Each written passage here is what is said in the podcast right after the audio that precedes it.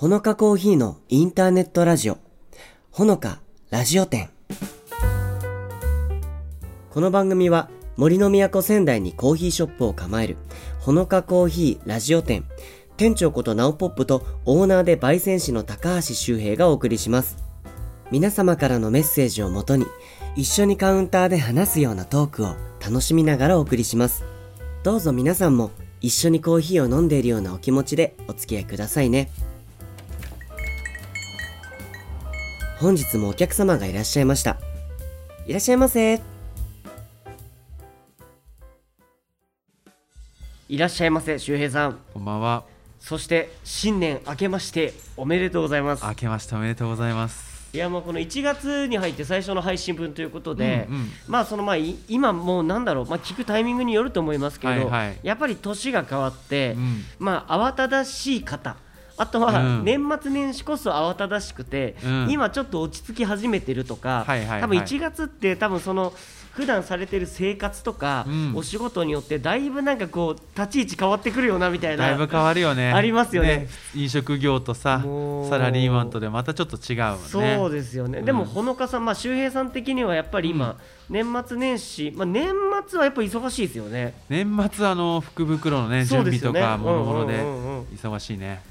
いやーじゃあまあその福袋がまあ落ち着くまでは一旦山場みたいなそうそうそう。冬の中でもね。そうそうそう。い。やーそんな時期を迎えているということですが、ええ。まあ今年もぜひいろんなねお話をこの番組内、このラジオ展でもできればなと思いますので、一つよろしくお願いします、はい、よろしくお願いします。そして嬉しいことにね早速なんかこう、お便りそうなんですよ。がリスナーの方から届いてるっていうお話なんですけどそうなんです。ちょっと読み上げお願いしてもいいですか？はい、えっ、と岩手県の江差市えさしはい。のえー方から女性の方ですかね、60代の方からうんうん。まきちゃんさん。まきちゃんありがとはい、えー、17日の仙台でのライブではい。初めてお店に伺いました、うはい。はい、お店の雰囲気もスタッフさんも素敵でコーヒーもスイーツも美味しかった、はい。ライブも最高で幸せな時間でした。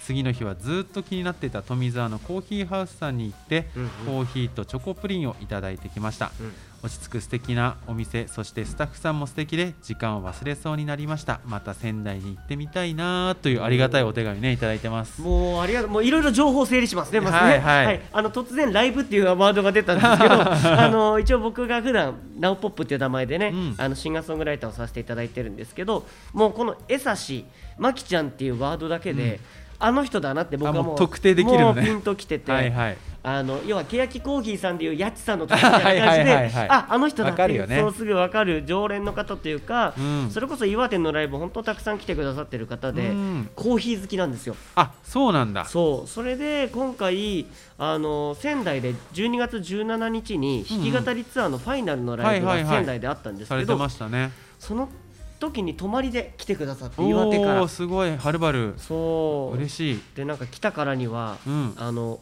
ほのかさんグループの どこどこが一番私のホテルから近いですかみたいな連絡をくださって、それであでここのホテル泊まってるんだったらコーヒーハウスさんが一番近いと思うよみたいな話をして、で実際に行ってきましたよっていうご僕うん DM もいただいてたんですけどそうですか。いやーこのラジオ店にもねその感想をお寄せいただけてるのめちゃくちゃ嬉しいです。めちゃくちゃ嬉しいですね。直くんにねゆかりのある地ということでねうん。足を運んでいただいてありがとうございます。いやありがとうございます。いやだからまあいろんなねきっかけあの、うん。ライブってなんか結構ちょっとお出かけの機会になってくれてたら嬉しいなと思いながら僕はねライブをさせていただいてて僕自身が仙台に住みながらうん。各地ライブに伺うじゃないですか。それと同じように各地で出会った方がじゃあ今度はナオポップのどこどこの県のライブに行ってみようみたいななんか普段だったら行くきっかけをなかなかつかめないような街にもうん。来てくれるっていうのがやっぱり僕の中でちょっとこう僕別に旅行代理店ではないんですけど なんかその出かけるきっかけになったら嬉しいなっていうのがずっとあって。そうだよね。エネルギーね使うもんね。そうだからそれをね実際に果たしてくれてこの富沢にねね。来てくれたっていうことがやっぱ嬉しいですね。結。構ね郊外にありますからね。うん。わざわざいらしていただいた感じになるので嬉しいですね。嬉しいですね。しかもまあ偶然にもあの何も触れずに始まりましたけどうん。ラジオ店でこのコーヒーハウスさん久しぶりに今日来てますよね、うん。実はコーヒーハウスさんからお届けしているのでんですよ。マキちゃんが来てくれた、うん。どの席で飲んだんだろうな。カウンターじゃないかなお一人様だったー？あおら二人二人。お二人。二人で来てたんです。あここ？あこちらのテーブルじゃあ今じゃあまきちゃんが座ったかもしれない椅子に座りながら、店長が覚えてましたね。すごいさすがまゆちゃん、うん。あのあのナオポップの話してた人だって今ちょっとピンときたんだね。いやー、もしかしたらじゃあ同じ席からお届けしてます、あうん。こっち側で、えー嬉しいですねいやー。ぜひねまあ宮城に来る際は、うんまあもちろんね多分だから制覇してほしいですねほのかさんの。ああねぜひね。ね、じゃあ僕がじゃあまず泉でライブを組んで、はいはいはい。そしたら泉大沢の泉店に来てもらって、ねあこれがミールパンケーキだっていう、はいはいはい。あの僕の推しもね、うん。ぜひねあの食べていただきたいなと思います。いやー嬉しいですね。でもたくさんお便り来てるみたいですけど、他にも、ね、あうんのードラ息子さん久々にお手紙いただきましてまあ話してほしいトークテーマということで、まあ、うんうんシンプルにいただいたんですけども、はいはい。まあ、お外でコーヒーを飲む時の楽しみ方、うん何かありますかということおで。お嬉しいいですね。ただいてまして、まあ、今ちょっとね12月ということで、はいまあ、1月ラジオの公開上で1月になりますけども、うん寒い時期なのでね、まあ外といえばとりあえずね生き抜くっていうことがまずテーマになっちゃう 時期ですからね。どんどんこう、はい逆に言うとこの時期ね外でコーヒー入れてどんどん冷めてくるんですよねあ入れながら。そうですね。お湯の温度保てないですよね。そうそうそううんあの11月に行ったあはいはいはいの青森のコーヒーフェスでもあったんですけど初日すごい暖かくて、はいはいはい。ただ2日目すごい寒くて。でもその時でも全然コーヒーの味の出方が変わっちゃったのですごい苦戦したんですけどどね。やっぱりねこの気候によって温度によってね味の出方変わるので、はい。そういう意味ではちょっとコツみたいなのあるんですけどまあ、それとはねまあ、別の部分でねそうですね、まあ暖かくなったら。ドラ息子さんが極寒の中どうしても飲みたいのであれば。そうそうそう今やるよりかは。そうもうちょい暖かくなってからね。はいまはいはい。ず一番おすすめしたいのはあったかい時に飲みましょうと。外はと。そうですね。行楽シーズン、まあ、5月とかね。そうですね。そのあたりがちょうどあとまあお花見の時期とかもね、うん。いいかもしれないですけどね。ねまたなんか外収録とかもしたいよね、うんうん。あ外でコーヒー飲みながらね。ね。そういうのもやってみたいなというきっかけをねいただきましたのでそのドラ息子さん、時にね、うんうん。ありがとうございます。ありがとうございます。はいそんなお手紙と。えじゃあ今日何について喋っていきますこれ？今日はですねあの、うん。メインとなるあのトークテーマお。といくつかですねまあ同じようなご質問というかトークテーマはいはい。話してほしいっていうのがいただいておりましたのではい。えっ、とこちらは宮城県の、えー、20代の T さんいつはい。もありがとうございます、うんうんもう僕らの気持ちを読めてるんですかね。おなんでしょう。あのお正月の過ごし方ということで、はい。トークテーマ、はい、いただいておりまして、うんうん。えー皆様明けましておめでとうございます新年といえば初詣や初売りおせち料理などなど、うん。たくさんワクワクすることが待っていますね。うん。去年まではあまり福袋を買うことがなかった私も、うん。今年はほのかさんの福袋を予約したので受け取りをとても楽しみにしているところです。あ嬉しいですね。仙台といえば初売りも有名ですが、うん。皆さんはお正月をどうお過ごしになっていますか、うん。楽しみ方など含めお聞かせ願えると嬉しいです。うん。っていうところプラスはい。新年の、えー抱負ですね。どんなことをされたいかということで、ねはいはいはい。あと2022年うんやり残したことありませんか？こっちはですねうちのスタッフかあら。なんか話したら盛り上がるんじゃないかということで持ち込みいただいてます。うーんなるほどはい。いいですね。年末年始感いいですね。そうですね。このならではの感じありますよね。なおくんはお正月どう過ごされるんですか？僕ね普段。め一番こうなんだろう何にもネタにならない家でゴロゴロするまっていう、たね。それ最高なんだよね。そうなんかやっぱりと最高。どこ行っても人いるじゃないですか。そうね。で僕やっぱり人混みそんな得意じゃなくて。あそうなんだ。そう。人集めてる人集めてるくせにだからこうすごい、うん。めちゃくちゃわがままな視点で話をするとあの集めるのは好きなんですけど 集まりに行くのはあんまり苦手苦手なんですよ。だからこの指止まれだったら楽しめるんですけど、うんうん。なんかこうその他多数の中で、なんか人混みに埋もれていくっていう感覚が 結構苦手で。あそうなんだ。だからあんまりこの行楽シーズンまあそのねうんうん。初売りとかそれこそうんうん。やっぱ殺伐としてそうなイメージがある仙から。台はすごいよね仙台初売り。そうだ僕いやっぱりねお買い物に行こうってなるのも、はい変な話その4日以降とかちょっとその もうだから初売り価格とか諦めちゃうんですよ、もううんうんうんうん。で4日以降とかあとはその後の連休があったりするじゃはいないですか、はいはいその時に割と出かけることが多くてね本当年始はゆっくり過ごしますね。そうだね、ううんちはなんか結構親戚はい、回ったりとか、うん。結構忙しくしてたんだけど、うんうんうん。それこそ一昨年かなあの、うん。コロナになってこうなかなかこう人に会いに行くってこともできなくなってさすがに今年の年末年始は家族でも何もしないでゴロゴロして過ごそうかって初めてぐらいにそうゴロゴロ過ごしてみたの？美味しいものを買ってとかその好きなものだけ食べて好きな時間に起きてみたいなのやってみたの、はいはいはい。最高だなと思いやって本当にねなんかいや親戚って大事だしそうそうそう。家族ともちろんですよ。もちろん大事なんですけど、うん。まあ多分これうんうんってみんななると思うんですけど、やっぱそのなんだろう食べなさい飲んできなさいがすごく増えるじゃないですうんか、うんうん。その自分のタイミングでああそうね。こう胃に流し込めない感覚というか、んんん今これだこれは夜食べたかったなとか、うんうん。あこれだったら明日の方が良かったなっていうのあをタイミング関係なくその会いに行く人のうん。ところでやっぱりペースで,、うんうん。でありがたいことにでも嬉しいからじゃあいただきます。になるから、なんかただただ胃腸が 疲れていってしまうみたいな。移動もね結構東北ね広いですからそう。ねで雪とか降っちゃうとねそうそう。神経も使うし。そうそう。それでねやっぱ初めてやってみたんだけど、やっぱり、あこんなにこう気持ちも体もなんかフラットにね満たされるのかということで、ね。嬉しかったですね。いやーそうか。でも2022、うん。振り返りっていうねそうマありましたけど。そうですね。どうでした？2022年やり残したこととかあります？これやっときゃよかったみたい僕はねなんかやっぱりまあ第一の印象としては、まあ、コロナ前に戻ってはいないんですけど、うん。ライブの数がすごく増えたんですよ。でまだ計算はしてないですけど、うん。おそらく100本近くはライブステージをさせていただいたと思うんですよ。よくテレビとかで聞くけど100本ってすごいよね。だって3日に1回とかやってる。まあまあまあでもそうですね。大体毎週末プラスちょびちょびぐらいの感じでうん。のペースでやらせていただけてたので結構なんか充実した1年ではあったんですよ。でプラスこのほのかさんねラジオ展とか、はいあとはその Vlog の撮影とか、そうですね、えーまあ、そういったところもそうですけど、うん。その歌を歌わせていただく以外のその僕だったら何かできるかもしれないって思わせていただけるのって結局自分で考えるのって勝手な話なんですはいけど、はいはいそれをなんか必要としてくれる人と一緒にお仕事できたりとかうん、うん。なんかそういう意味ですごく充実してたのでやり残したことあなんだろう。健康面ですね。健康面をやり残した。やり残した。そうあの、うん。やっぱ健康にならなきゃってやっぱりはい多分今年あ去年2022年始まった時に、うん。あもうそろそろアラフォーだし、うんうん。しっかり健康管理していこうって思って始まったはずなのに、はいはい。どんどんまあ一家がやっぱ出てきちゃって結果体壊して初めてあ、うん。あなんかすげえ鼻詰まってる今週とか はい声出ないとか、うんうん。そこでなんかやっぱ管理しきれずにうん。2023年入っちゃったなっていうまあそのなんとか気力とはいはい。なんかその自分のパッションみたいなところパで乗り切ったんですけどまあ ちょっとねやりきれなかったライブもこうまた増えてきてさペースが変わってきたっていうのもあるよねきっとね。ありますね。ね。そういう意味ではちょっとね健康管理やり残したなっていう。今年はあね。目りまぐるしくなるよね。そうですね。ね。え周平さんどうですか？2022の。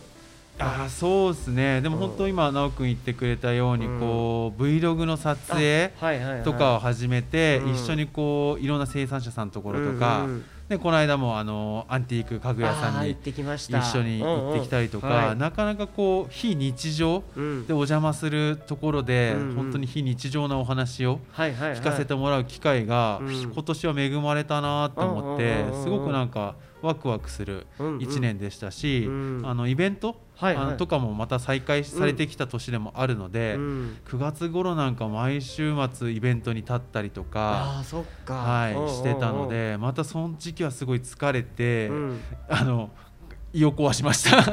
じゃあやっぱり二人ともやり残したのは健康管理ってことですかね。康管理ですね。本当本うん。当なんかもうアラフォーですからね。い。やそまあ僕らね年齢1個しか違わないからそうそうそう。多分ほぼ同じ感じのあそろそろこうなってきたなみたいなのを感じながら。そうそうなんですよ。え目は大丈夫ですか今全然？目ですか？視力は大丈夫ですか？あ視力は大丈夫で、うん。それこそ去年始めたことで良かったなってことがうん。サウナに行き始めたこと。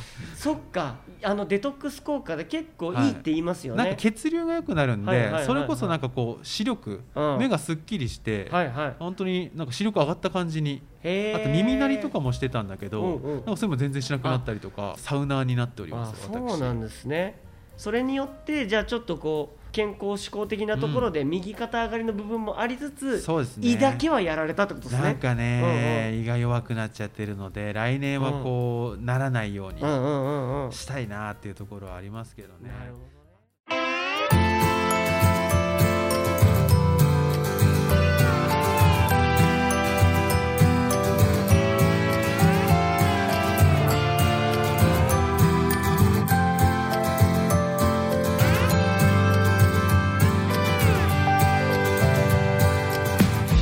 と恐れてた再会はひょんな春のもと不意にやってきた最新の君がまさか更新される日が来るなんてそっと繋がれた小さな手はずっと離れてくことも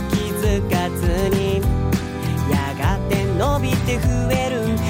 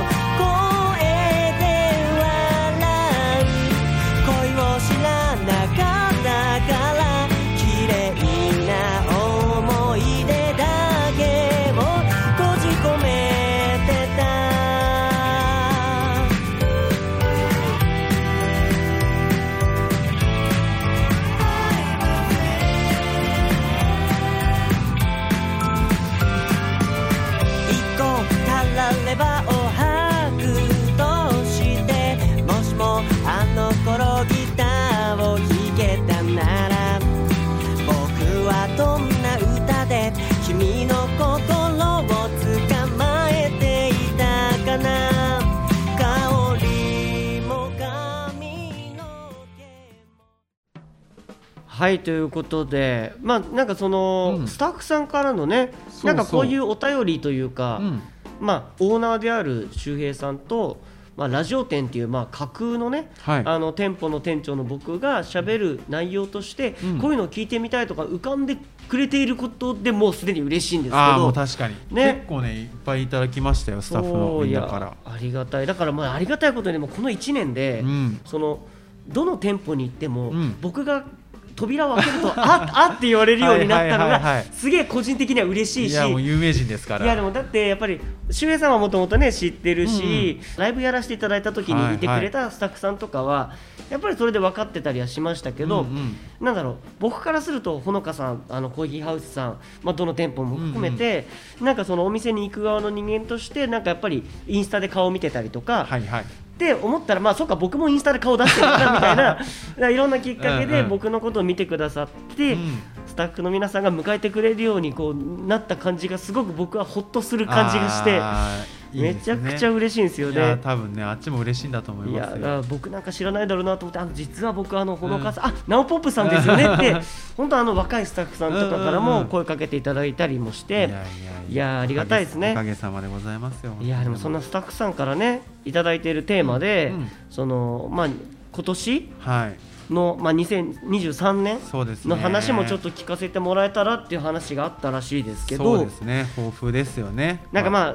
おお仕事としての目標というかねやりたいことと、多分まあ個人として、うんうん。どっちの話もなんかあったら面白いのかなと思うんですけど、うんうん。そうだね。なんかほのかさんとしてのはい今年2023年どんな年にしたいとかって話したりするんですか？なんか。あ会社のみんなに？そうそうそう。なかなかねこう、みんなが全員集まるってなかなかないので。今余計そうですよね。そうそうそう、ん。まあ店舗も離れてるしね、うん。ただまあこう店長会議じゃないですけどなんかミーティングで集まった時とかうんうんうん。にまあ10人弱ぐらいでお話しすることはあるかな、ああそっかそっか、うん。え周平さんの頭的にはどんな一年に？お見せしたいですか？そうですね。まあ一番大きい目標としてはあの、うん。仙台駅店が、わあそうですよね、はいオープンさせていただくので。発表されてそうですね。ざわついてますよもう。え？え？5店舗目？みたいいやいやなありがとうございます。ーこれはやっぱり楽しみだし。今ねちょうど求人採用中で,、ですよね。本当うんうん。に今すごい30人ぐらいの方からご応募いただいて。すごい。一クラスできちゃう。そうそうそうそうそう。選ぶのもね本当にもう大変ですよね。大変ですしうん。申し訳みんな採用したいなっていうぐらいなんですけど、うんうんうんうん。そうなんですよ。まあ仙台駅店のオープンと、まあ、はい。そこからこううまく軌道に乗るというか、うんうんうんいいサービスはいができるっていうことが一番大きい目標かなというところでそこに向かってますけどね。やっぱりね仙台の仙台駅店っていうその響きを聞くと、うん。やっぱ近くだから行けるって街中方面にね住んでる方もいれば、まあ、お仕事とか学校がそっちだからっていう方もいるし、あとはなんかその通り越せるなんかそのうんうん、乗り換えとかで使ったりとかね。そうだから絶対そこをこうなターミナルにしてる方が多いと思うので、なんかねやっぱりそこ集まる場所になっていきそうな感じもするんですよね。そうですねなんか美味しいコーヒーに触れるきっかけっていうのをねあもっとたくさんねね作れるとうん幸せかなと思いますけどいね。や楽しみですね。そうですね個人的に個人的になんかあ個人的にはね、はいはいなんだろうねやっぱ健康面が一番さ それを乗り越えるためにも必要そうね。なのさ、はいはいはい。なのさとかそういやわかりますわかります。今ここにビールはないですけどビール飲んでるぐらいの気持ちで今わかりわかります。わかりますそう。だからこうねさっきも言ったけどこうサウナもサウナ活動を楽しく、はいはいだからはいい。ろんなところでサウナ入りたい、ああなるほど。あうん。そうか。サウナ旅行みたいなね。そうそうそう。旅行も楽しみつつ。結構いろんなところあるからね。あのうん丸森の方なんかでこうあ。か川の目の前にサウナがああってるらしいですね。川にドボンって飛び込めると、はいはいはいそれこそあったかい時期とかね、うんうんうんうん。やってみたいなとかも思いますしいいですね。それこそなんかこう県外とかね、はいはいはい。旅行行った時とかに行きたいなとか、それこそなんか海外とかでさあフィンランンドとかがすごい本場なわけじゃん。もともとのね発祥がそうですよね。そうそうなんかフィンランドド。って雑貨かわいいなとか、まあ、あコーヒー好きだなとか、あとオーロラはいはい。見れるなとかあったけど、まあうんサウナ入りにわざわざフィンランドはと思ったけど、はいはいはい今ものすごい行きたいもんね。ああ いやーでもなんかその、うん。徐々にねその海外には行きやすくなってきている、ね。まあそのねいろいろ円安とかやっぱうん。いろんな難しい問題はありますけど、うん。でもその海外に出ること自体のハードルはだいぶ下がりましたよね。下がりましたね。うんうんうんうん。そう思いますね。なんか旅したいですね。はいはい、いやでも僕も個人的に旅行、まあ、そのうんうんうん。海外にずっと行きたいと思っててコロナ始まっちゃって行けてない感じだったので、うんうんまあ、まず台湾から行きたいなって話を前もねこの番組でもしたかもしれないんですけど。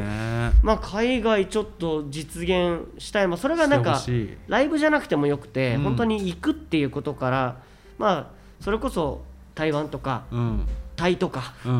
あとはうちの妻的には韓国に行きたいっていう、ずーっと言ってるんで、韓国とか、まあ、まずアジア圏アジア圏攻めて。からちょっと行きたいなっていう意味と、うん。あとはそのやっぱり飛行機に乗るわけじゃないですか。そうですね。まあ空を飛ぶっていう意味ではリアルに空を飛びたいっていう あのえっとパラグライダーとか 高いとこ平気な人？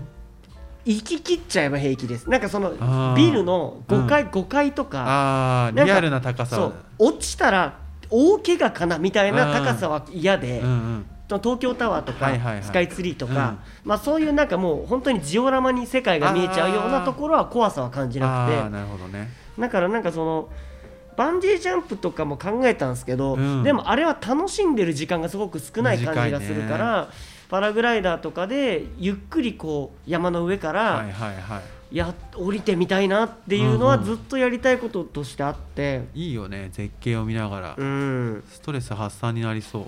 そうだからちょっとそれはやってみたい、まあね、海外に行くっていうのと、うん。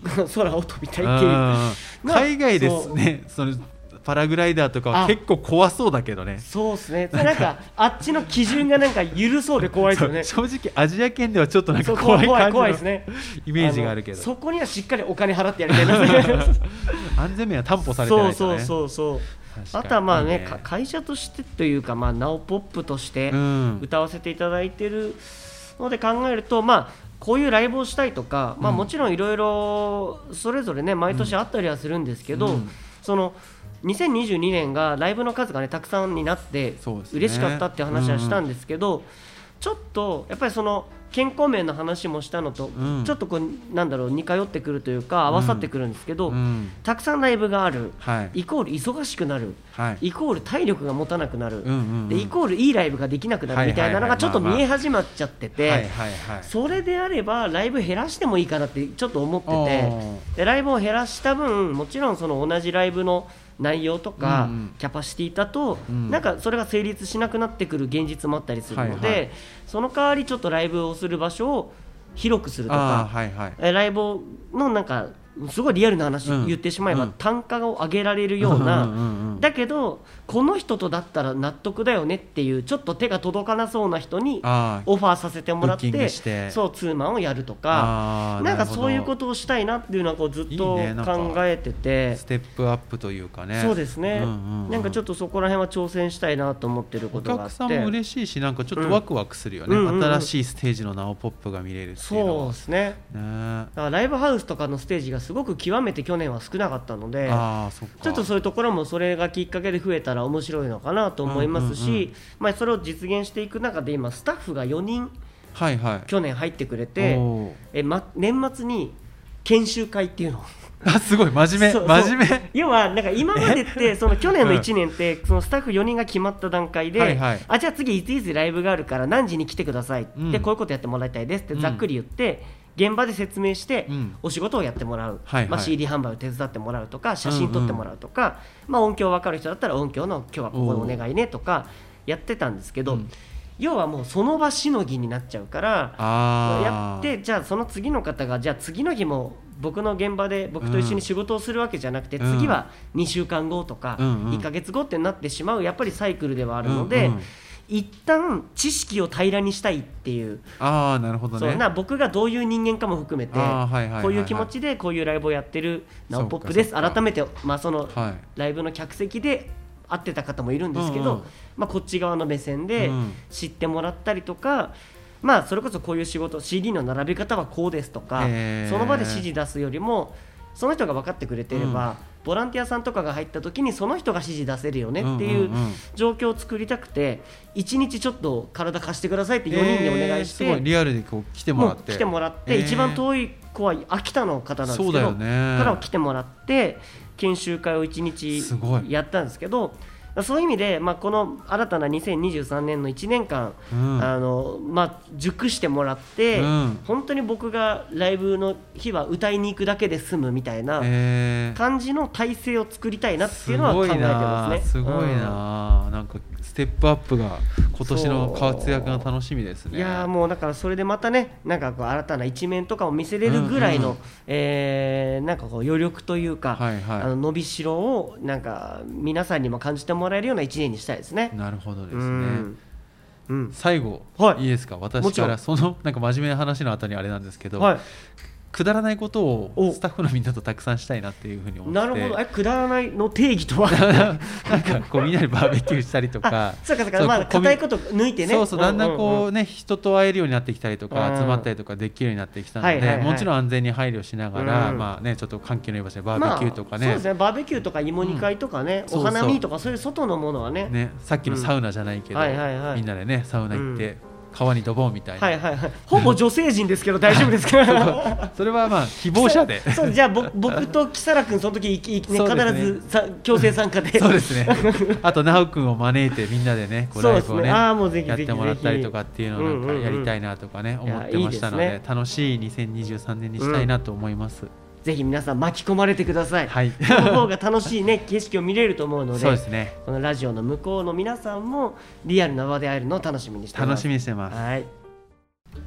ということでここから PR の時間なんですけど、えーなんと突然これね話聞いてる人なんとなく気づいてたと思うんですけど 僕と周平さんがしれっとこう喋ってましたが、ゲストが今回お呼びしてなかったんですが、なんとこの席に、えーお一人ゲストが、えーおりますので挨拶していただこうと思います。新年明けましておめでとうございます。コーヒーハウスの半沢と申します。まゆちゃんです。いらっしゃいませ。よろしくお願いしおます。願いします。はい。いやあの2回目の登場ということで、まあスタッフさんの中では初ですかね。2回2週目というか。そうですね。2週目初二週目？初めてそうですね。いやいやいや。じゃあもうえ前回出ていただいた時ってはい。梅雨時期とかか。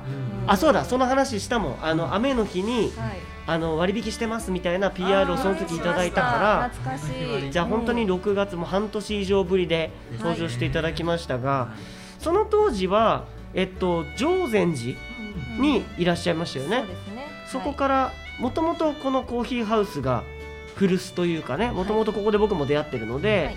ここに戻ってきたということでえ大体コーヒーハウスさんに戻ってきて今どのぐらい何月に戻ってきたの？えっ、と8月に戻ってきましたあので。そっかそっか。じゃあ5ヶ5ヶ月とからは経ってるんだ、ね。うん。どうですか？もともと慣れ親しんだお店に戻ってくる感覚っていうのは。ああなんか我が家に帰ってきたなっていう。シティからね。シティから。があるから。そうですね。富澤ガールに戻った感じで。戻った感じで。そっかそっかでまあ今日はねこのコーヒーハウスさん閉店後のお時間借りて僕らお話ししてきたんですけど、はい。なぜまゆちゃんが今ここに座っているかというとこの PR コーナーでえコーヒーハウスさんからお知らせがあるということなので、えーぜひリスナーの皆さんに教えていただいてもいいですか？はい、えーコーヒーハウスはですね2023年の1月11日でめでたく4周年を迎えまして、えーそちらを記念しまして、1月の678と3日間周年祭を行うことになりました、おめでとうございます。ありがとうございます。1月11これ周平さんもいますけど周平さん1月11っていう日にちは1月11あそうそうなんかその覚えやすくとかっていうあれはなかった？たまたま。あったと思いあます。そうなんだ、うんうん、なんか日取りも良かったんですよ、うんうんうんその日やっぱ忘れないですよね、うん。ああなるほど。じゃあまあこの11日で、えー周年を迎えているコーヒーハウスさんが3日間周年祭をやるってことなんですけどはい。その内容はどんな内容が決まってますかね？はい、えー、とまずは、えーコーヒーハウス初のですね、うん。アニバーサリーブレンドを出します。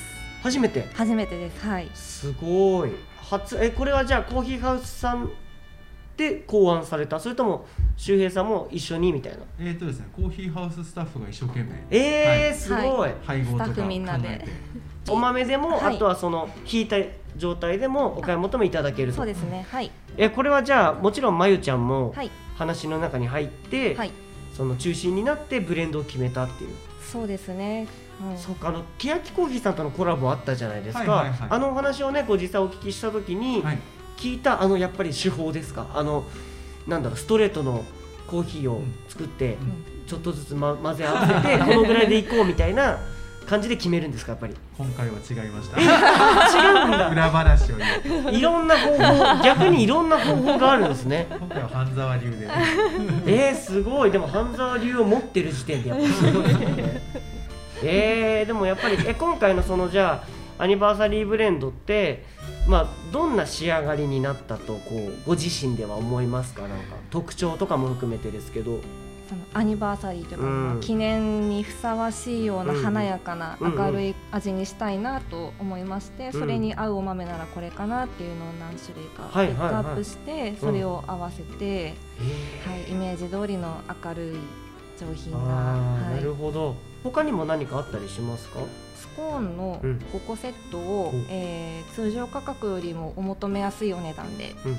販売することにいたしました。お。ー。じゃあもうこれはお持ち帰りでねお家でゆっくり食べたいなって思った方にとっても、はい、ご家族にちょっとこの美味しさを知ってほしいなと思った方にとっても、はい、お得なセット価格ってことですすよね。ね。はい、いやーえまゆちゃんはスコーン好きですか？スコーン好きです。何何味が一番好きですか？自分では。ああ、いい質問ですね。もう決まってるの？こ聞かれたらこれだなみたいなのは決まってるの？個人的にははい決まってます。あ、はい。ち、なみに何ですか？マカダミアナッツとチョコレートのスコーン美味です。しい。美味しいです。僕結構純生とそのはいはい。2つでうん。お持ち帰りさせていただくことも結構あったりしてはい、美味しいよ美ね味しいですね。いいメニューです。あとはですね、おまだある。嬉しい。個人的に聞きたい。あのー店内でお出ししていうん。るカレーをですね、おあのーそのアニバーサリーブレンドとセットにしましてこちらもあのー通常価格よりもお求めやすいお値段で提供します。えー、これはもう来るっきゃないですね。はい。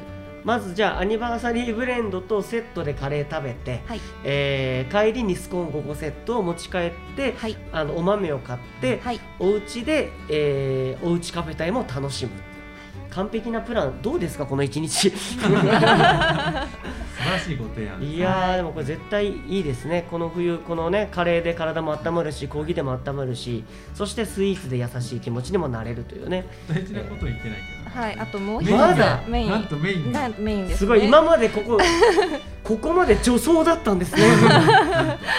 さあメインメインテーマは？はい、えー店内のご利用もしくはですね、うん。お持ち帰り500円以上の商品買っていただいたお客様、えーはい。1日100杯限定なんですけれども、うん。お持ち帰り用のコーヒー無料でわお。お渡しいたします。もう本当に毎回大丈夫ですか？と思うやつ。ここでもやるんですね。ここでもやります。はい。えーこれは3日間の中でトータルで100名様。あ、えー、1日わなので、まあ、3日間トータルで300 300です300杯。ねで。す300杯かける以外、まあ、計算しそうになっちゃう。大変なことでですね。いやでもこれをきっかけにねなんかその味をより知っていただいたりとかね。ね。はい。なんかあこうやって、まあ、お店でしか逆にね飲んだことがないって方もいるかもしれないので、あカップでこうやってね例えば歩きながらとか、うん。お車のお供ドライブのお供にするっていうことの楽しみをね今回知っていただくっていういいきっかけにもなったらね幸いに思いますので、はい。ぜひこの記念すべき1月の、えーこのしかも前半ね、はい。えーぜひコーヒーハウスさんに遊び足を運んでいただければ嬉しいなと思います。はい、まゆちゃん言い残したことないですか？言い残したことですか？はい。大丈夫です。まゆちゃんの今年の抱負ありますか？今年の方で今年の方そうですね、あの私個人的には5年目の年に、うん。5年目の年5年目の年はい。5年目の年に、はい、なるので、うん。はい、あの新しいことにちょっと挑戦しようと、お、うん、思ってましたので、はい、個人的にはうん、挑戦の年ですね。あじゃあ何かっていうよりかは何か自分がやってみたいなと思ったことに対して、あー。なるべく動こうみたいな気持ち。言って。言っていいんですか？言言って言っちゃダメなことはカットできるから。カットできます。はいはいはい。何かもう決まってることがやりたいって決まってることがあるんですか？あのちょっと新しいし内容の仕事というか、はい、まあハウスの店ハウスからちょっと卒業しまして、もっと会社全体に関わるようなお仕事をなるほどやらねせていただくことになりましたので、わあそうなんだ、はい、すごい。これはオーナー言ってもいい？大丈夫でも大丈夫ですけど、人が足りない時はまたお店に。じゃあまあそのお店でも、はい。そしてまあそのお店を支える側の立場でもね、まゆちゃん今後ともこのほのかの支えになってくれると思いますので、はい。はいぜひまたお話、あの新しい仕事あやってみたらめっちゃ疲れるんですよって話とかしに来ていただければと思いますので。えー、ぜひ楽しみにしておりますので、はい。えー突然のゲストまゆちゃんありがとうございました。はい、ありがとうございました。お待ちしてます。えー、しゅえさん2023年も始まりましたね。始まっちゃいましたね。いやーでも嬉しいですもうこのやっぱりうん。1月が周年月というかね、だと、うんうん。新年のこう幕開けと、うんうん。コーヒーハウスはここから始まったんだなってこう思い返しやすい、まあ、そのつい、うん。11日っていう日にちもそうですけどそうですね。1月に何かをスタートしているってなんかすごくその先を考えるといいかもしれないですね。なんか引き締まりますよね。うん。いやそれぞれ皆さんもねいろんな生活、うん。えこの1月の前半っていうのはそれこそ本当にここからやるぞと気合を入れている方と、うんうんね。一旦一休みして今年どうしようかなって考えている方、それぞれでねつあの全然いいと思うので、うんなんかそんな1年の流れだったりとか、うん。そういったものをね今後ともこのラジオ展にお寄せいただいて、はい。もちろんテーマをいただけたら嬉しいし、ね。テーマに沿ったねお便りが来たら嬉しいんですけど、うんうん。まあ日常の会話みたいな感じでそうですね。そうこんな感じで今年あのやっていこうと思ってるんですっていう自分の抱負だったりとか。出来事とかね。そうこんなことを目指してやってたらこんなこと起きたよみたいな、もう通年でいつでもお待ちしてますので、はい。えーぜひですねたくさんまたお便りいただけたら嬉しいなと思います、はいえーそれでは、えー今年一発目の配信はこの辺でお別れしたいと思います。それでは周平さんありがとうございました。ありがとうございました。た